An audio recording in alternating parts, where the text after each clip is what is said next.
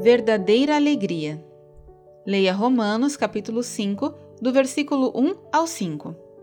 Meus irmãos, tenham por motivo de grande alegria o fato de passarem por várias provações, sabendo que a provação da fé que vocês têm produz perseverança.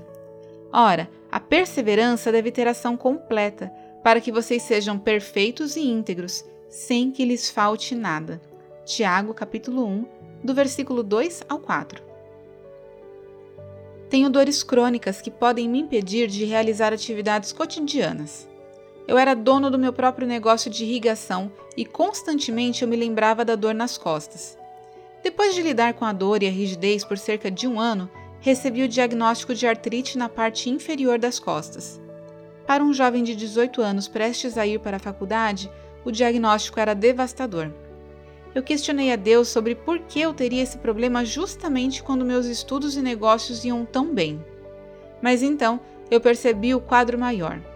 Eu estava pensando sobre o que poderia fazer por conta própria, em vez de naquele que me havia dado os talentos para ter sucesso.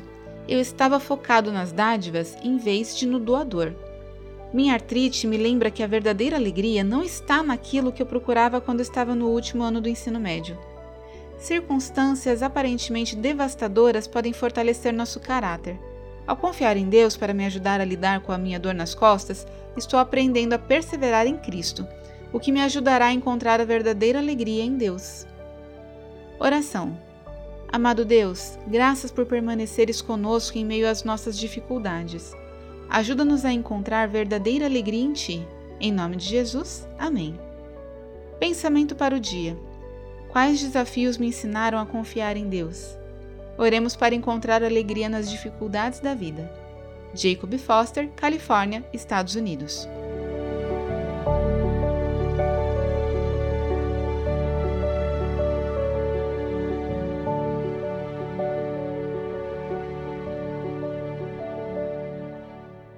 Essa história foi publicada originalmente no No Cenáculo Impresso, edição de setembro e outubro de 2021.